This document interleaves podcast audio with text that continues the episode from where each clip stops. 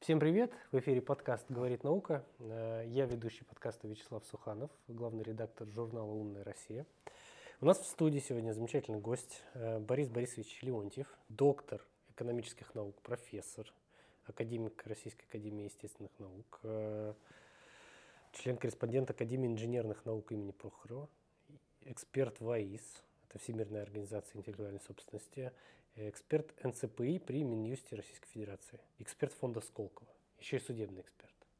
Вроде ничего не забыл, все зачитал.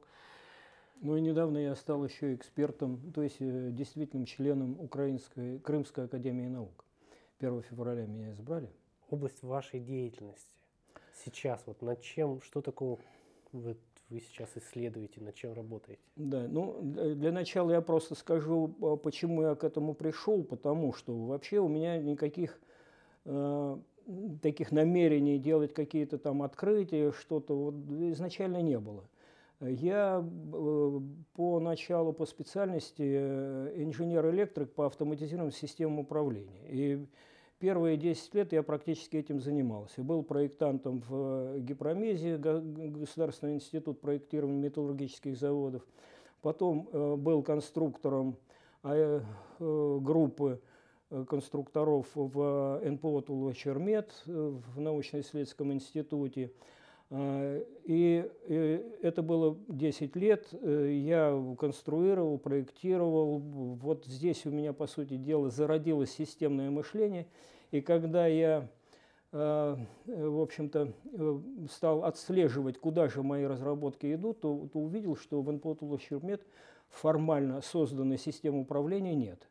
Я был очень удивлен, попросил э, своего директора института, а он был как раз и председателем Совета научной организации труда, это такой совет был, я уже там стал по своей инициативности стал заместителем этого председателя совета. Я попросил Алексея Григорьевича Зубарева, чтобы он меня отпустил э, посмотреть, как другие НПО в стране, в частности в Питере. Это Пласт Полимер и э, Ламо, Светлана – вот эти вот, я приехал сюда, нашел этих людей, которые создавали эту систему управления разработками. Там я уже создал в НПО Тулачермет пять стандартов предприятия в рамках системы управления качеством.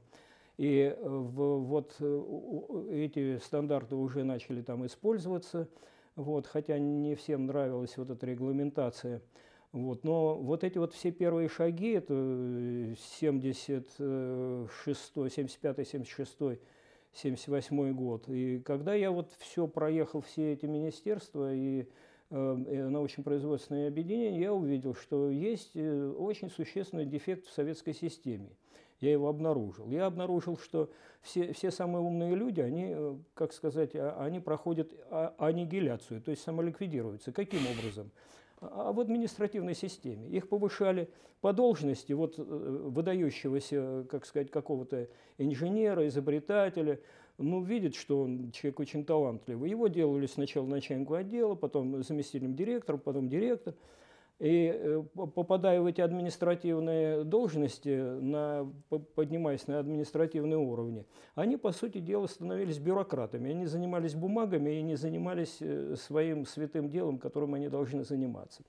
И я, когда посмотрел на всю систему в стране, я увидел, что это просто самоликвидация такая вот умных людей. И я даже приехал в Москве, есть такой НИИ труда, который всем этим занимается, вот этим должностным ростом и так далее. Я приехал и нашел человека, который создавал вот эту систему э, и, и обслуживал, и нормативно ее все время э, регулировал вот эту систему должностного роста, это был профессор Слезингер такой, я ему задаю вопрос, скажите, пожалуйста, Э, почему самый одаренный инженер у нас в стране получает гораздо меньше, чем самый бездарный директор. Он на меня посмотрел, и э, у него ответ был такой. Да, говорит, а я, мне было примерно 25 лет. Да, говорит, дилетанты могут профессора поставить в тупик. Ну, я думаю, ну какой же ты профессор, если ты до сих пор до этого сам не додумался? Я говорю, это самоликвидация у нас этих умных людей. Я и, и как, когда я с ними поговорил, я увидел, что здесь ни министерство виноваты, ни директора заводов, ни так далее.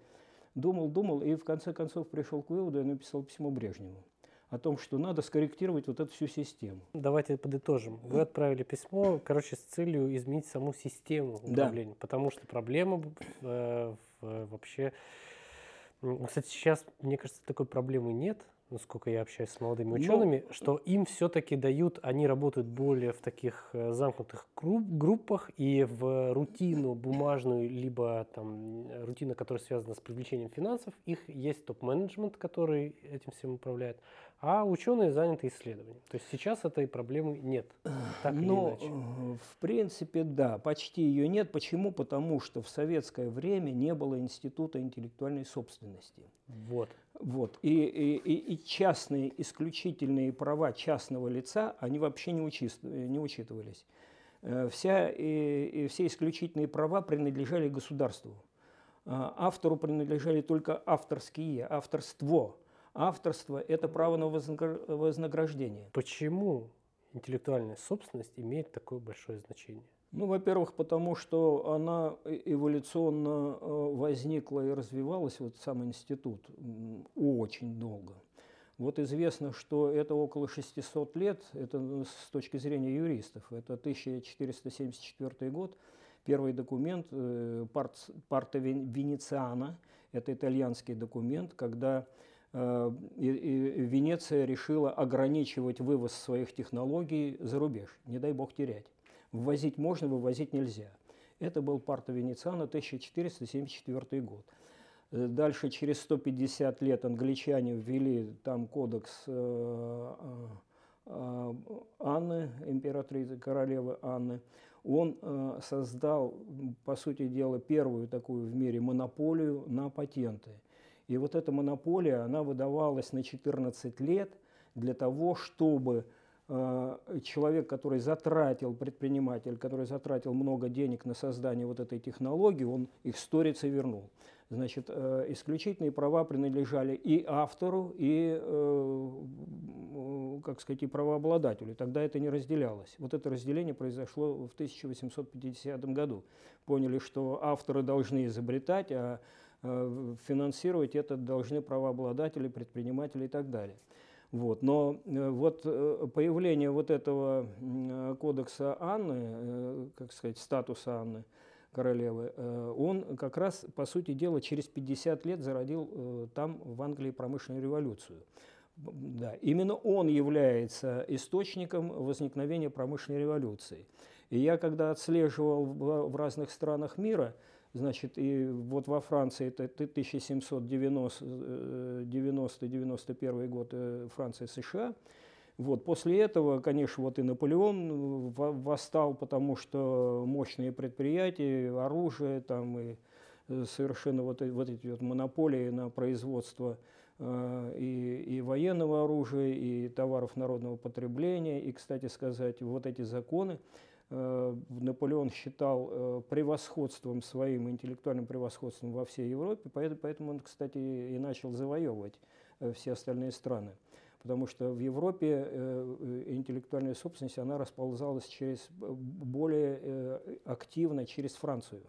Вот, они опережали. И самое интересное, что Э, в России э, интеллектуальную собственность, первый закон по интеллектуальной собственности э, в 1812 году за сутки до нападения Наполеона. За сутки. Значит, 17 июля принимает царь указ по введению вот этого закона о патентовании – а 18-го э, Наполеон переходит границу. У Наполеона тогда была э, такая ну, версия, что он идет с освободительной миссией. Во-первых, от э, крепостного права избав, избавить людей, а вторая версия, это, вторая причина – это облагородить россиян вот своими законами, вот этими интеллектуальной собственности и так далее. Ну и вот это все вот э, разрасталось. Кстати сказать, э, в, именно в, во Франции в это время, примерно в это время, 1790 год, появляется, конечно, интеллект, э, идеология.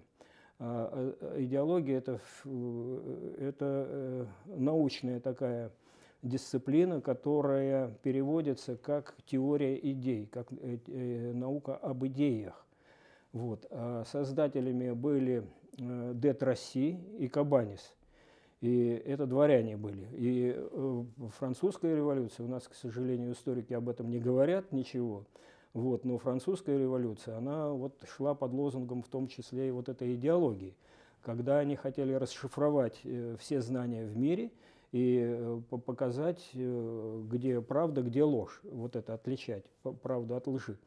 И когда Наполеон начал реставрацию, его попросили идеологов не трогать, а, он э, сказал очень известную фразу. Ваши идеологи э, лишают народ иллюзий, а время иллюзий – самое счастливое время у любого народа. И он их ликвидировал. И поэтому вот таким образом он, по сути дела, остановил вот этот прогресс, интеллектуальный прогресс, который шел во Франции. Вот. Ну и а, а дальше, а дальше это и Германия, и все остальные страны, они принимали вот эти законы, и э, вся эта интеллектуальная собственность, она развивалась, расширялась. Вот в России это 1812 год, э, и по авторскому праву. Вот. А, а потом, э, когда в 1967 году создавалась Э, всего Всемирной организации интеллектуальной собственности по Стокгольмской конвенции. У нее штаб-квартира в Женеве. Э, когда это создавалась вот эта организация, э, появился вот этот французский термин интеллектуальной собственности, потому что он был сначала такой местечковый, французский термин, и потом стал международным. Давайте мы чуть-чуть подытожим историю с идеей, с Э, вообще с защитой интеллектуальной собственности только в плоскости современных российских реалий? Какой-то, может быть, прогноз составим. Вот куда дальше может развиваться этот рынок, получается, патентов, идей, авторских прав, вот этого всего?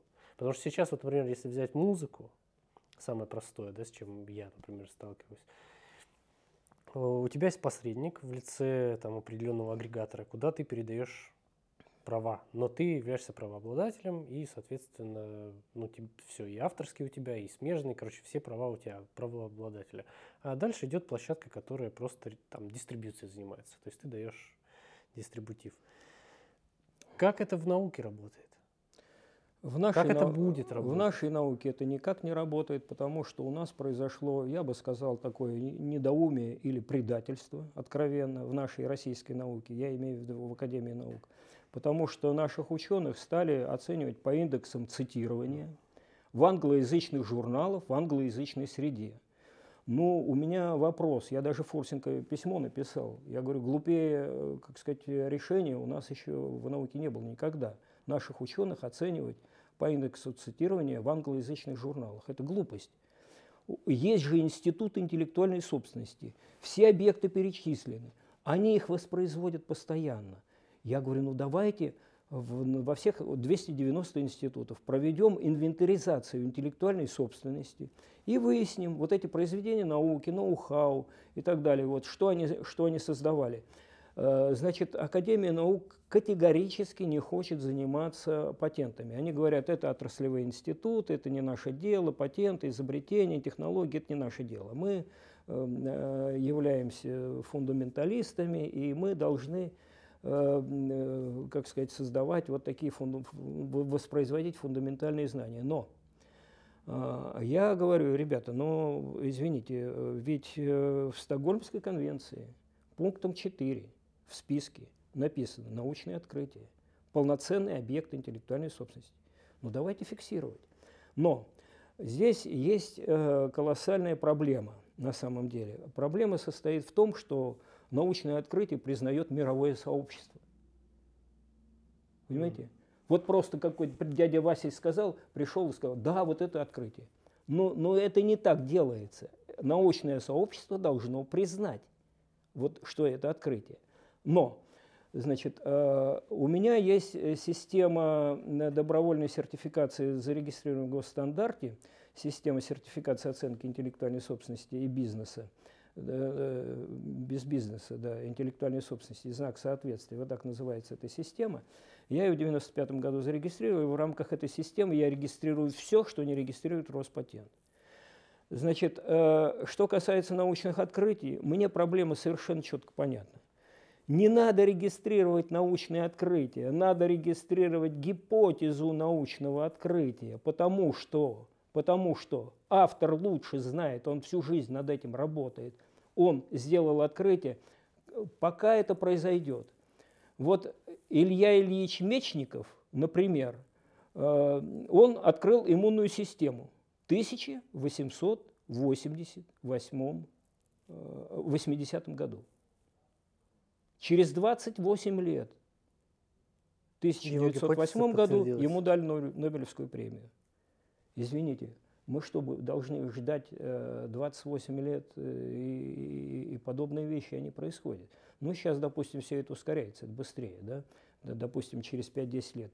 Но обратите внимание, что ну, огромное количество открытий, Э, те же теломеры. Те, теломеры – это там, окончание биологических клеток, там, которые показывают, сколько лет осталось там жить. Да?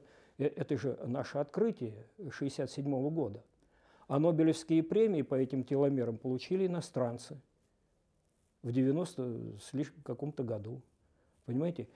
И это, это происходит всегда. Значит, Запад у нас всегда воровал многое, никогда на нас не ссылался. Значит, э, и более того, я хочу сказать, что самые глобальные и открытия, открытия самые глобальные, сделали россияне. За счет чего? За счет русского языка. Кто его создал? Ломоносов. Филологи этого не знают, что он создал вот эту теорию идей из 16 идей, риторику, 16 типов идей, как э, распредмечивать э, ситуацию.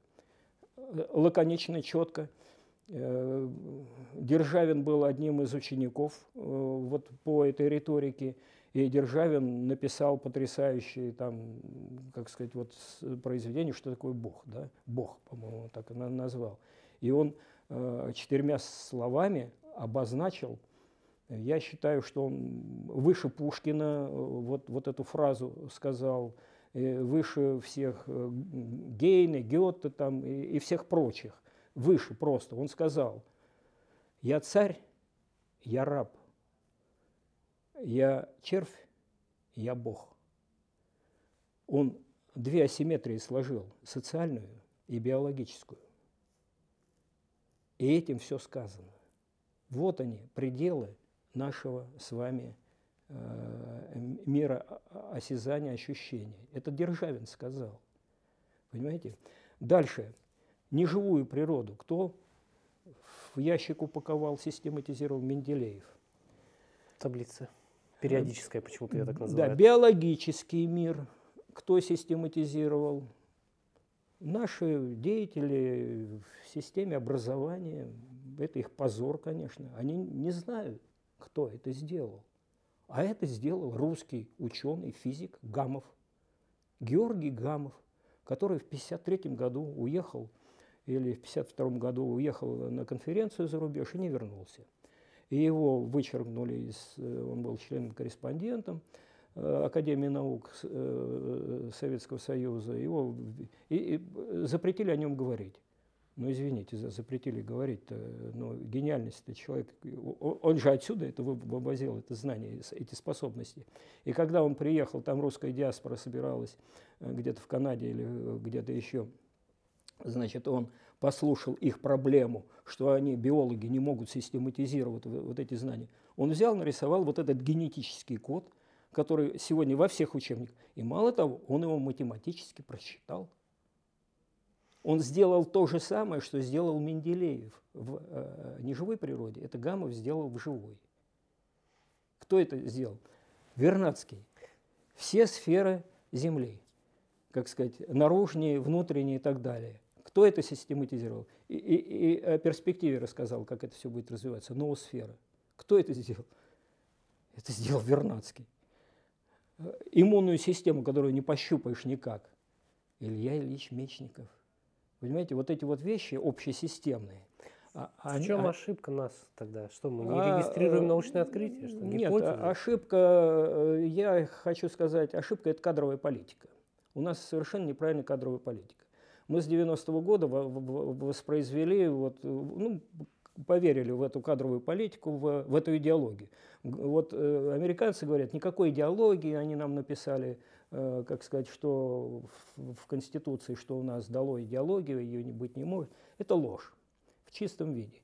Почему они свою идеологию не обозначили? Ну, потому что Маркс и Энгельс ее так разнесли в пух и перья, что если бы они попытались ее как-то в форму в какую-то изложить, в нормативную, ну, все бы это не выдерживало критики просто. Э, потому что это двуличие. Потому что э, абсолютное. Ну, потому что, как вот Платон говорит, ну, две с половиной тысячи лет назад сказал, вот, коммерсанты и там торгаши не должны просто управлять. Ну, двойные стандарты. Ну, ну, США это, это они, это про них речь идет. И они погрузили сейчас весь современный мир вот в эту идеологию. И Какой поэтому, наш выход? А, а, Давайте значит, найдем. Александр Александрович Зиновьев э, написал э, э, «Интеллектуальное состояние человечества». У него три с половиной страницы в книге, которая называется «Фактор понимания». Она вышла после его смерти, по-моему, в 2009 году. Вот. И, и там вот на этих трех страницах с половиной он написал совершенно выдающиеся вещи. Он написал, что ну, и говорит, я прочитал тысячу определений интеллект и, и пришел к выводу, что все они негодные, и, скорее всего, этого понятия не существует. Это его вывод. Второй вывод. Значит, весь интеллект во всем мире используется точечно из коммерческой цели. Э, э, никто в целом интеллектом вообще не занимается в мире.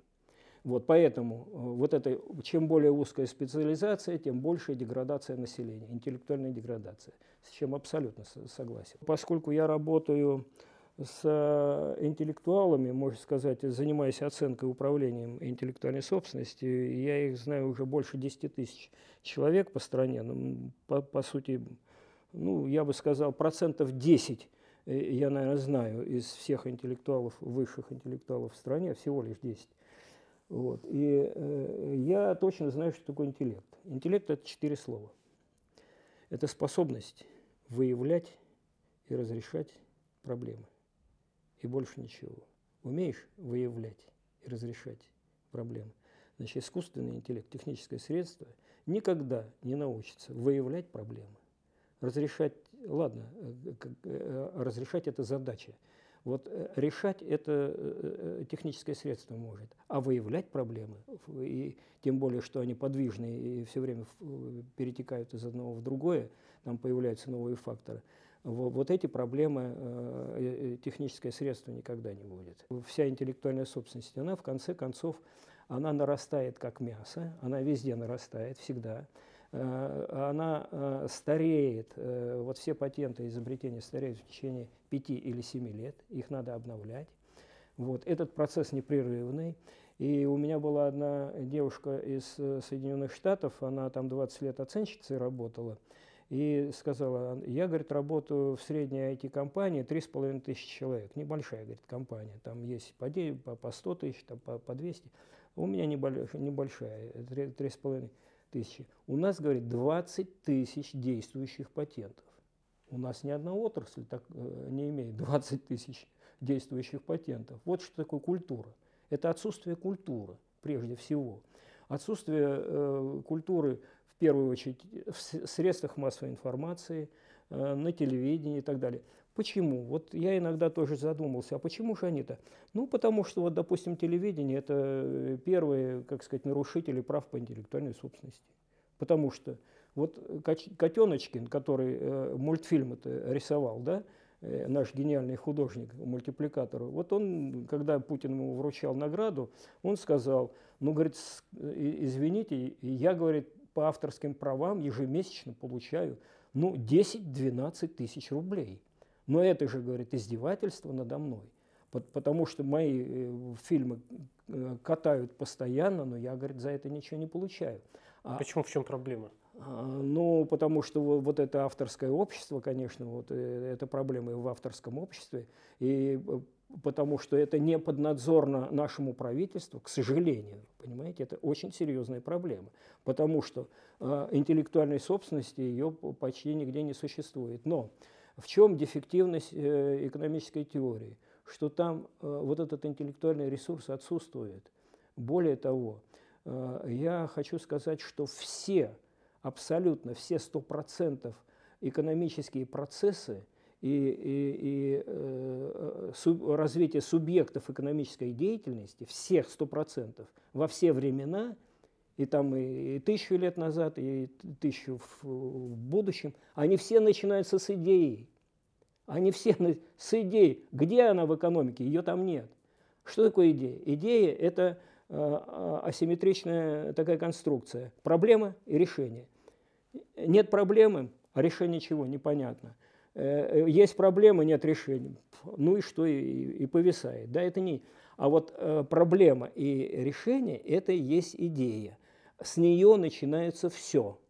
Вся экономика начинается с этого. Об этом э, говорил фон Мизис, Людвиг фон Мизис, как раз. И э, вот этого, этот дефект остается у нас э, здесь в экономической теории – а это очень выгодно американцам, потому что они создали систему перетока мозгов в свою сторону. Кстати, и Китай сейчас это сделал, и Сингапур это сделал. И японцы это делают. Ну, может, и мы сделаем. А, а, а мы, я, я был в Соединенных Штатах два раза, в 98-м и в 2011. Причем в 2011 году я по коммерциализации интеллектуальной собственности программы, э, э, которая оплачивала Министерство торговли Соединенных Штатов, я там был, э, проехал в течение месяца больше 30 компаний, предприятий, университетов, бизнес-инкубаторов и так далее. Я полностью изучил их систему и увидел, что э, они-то выстроены э, нормально. У них блестяще выстроена система стимулирования у них э, э, все деньги, которые затратил на, э, на приобретение технологий, тебе возвращаются, как сказать, в компанию, ты их не ты их выбираешь, эти деньги из федерального налога, который ты должен платить. Ты эти деньги все возвращаешь. Причем, если это в, в Китае, в, в Азии где-то там или в Африке, это там 30%, в Европе это 70%, а если на территории Соединенных Штатов, это 100% деньги возвращать. Что, на что это работает? А это точно работает на то, чтобы э, превращалось в интеллектуальную державу Соединенные Штаты. Выгоднее всего на территории США. Приобретать все это и, и создавать, а все остальное вытеснять. Превращаться в интеллектуальный центр. Потому что вся интеллектуальная природа, она выстроена таким образом, что человечество тихо-тихо-тихо-тихо превращается в один интеллектуальный организм, где будет голова, где какие-то будут ноги, другие там э, члены там, как сказать, организма, тела. Вот. А, куда нам с, с этими энергетическими ресурсами? Ну, извините, ну, на кровеносную систему мы не тянем, потому что Э, деньги кровеносной системы, это в руках Соединенных Штатов. На мозг мы тоже не, не претендуем, не тянем, потому что мозг это Соединенные Штаты, а второе полушарие, кстати сказать, художественное, это Китай. Вот. Это левополушарники, это правополушарники. Вот. И это, это, все, это ну, все сходится. Может, может быть, мы душа этого мира? А, да, а душа, я считаю, что вот душа, дух, душа – это архаичные понятия, а мое понятие определения – это интеллект. Он, он потому что говорит, вот интеллект это там что-то считать. Нет, ребята, интеллект это не что-то не. Э, это нравственная основа базовая. Э, и, и э, образованность, воспитанность, и, и вот, вот это все, вот то, что называлось архаично, это душа, как сказать, дух, сегодня я это считаю интеллектом. И, и здесь у нас э, самые э, перспективы, самые радужные перспективы, потому что у нас русский язык, который вот эти недостатки э, иероглифические, угу. иероглифические Японии – это художественное мышление, а это логическое. Логическое все время заносит, они самые агрессивные, вот, поэтому это все происходит, это все естественно. А у нас э, серединка. А что такое серединка? А серединка – это у нас лучшая в мире интуиция. А интуиция порождает вот это вот творчество. Поэтому у нас самые э, яркие перспективы. И они нас боятся именно э, с э, нашего интеллекта. Потому что э, все самые большие открытия, включая там и телевидение, и радио, это все русские открытия. Да, и, и Google, и первый сотовый телефон был у Леонида Ильича Брежнева. Вы понимаете, поэтому вот эту всю, всю пургу, которую они несут, они интеллектуальную, они мелкие рационализаторы. У них этих рационализаторских изобретений, будем говорить мелких таких, у них э, в 10 раз больше, чем у нас. Но самые большие открытия это в России, это, это Советский Союз России. Спасибо большое. У нас в гостях был Борис Борисович Да. Леонтьев. Да. Вам спасибо. Это был подкаст «Говорит наука». Берегите свой интеллект Да, и развивайте. и развивайте.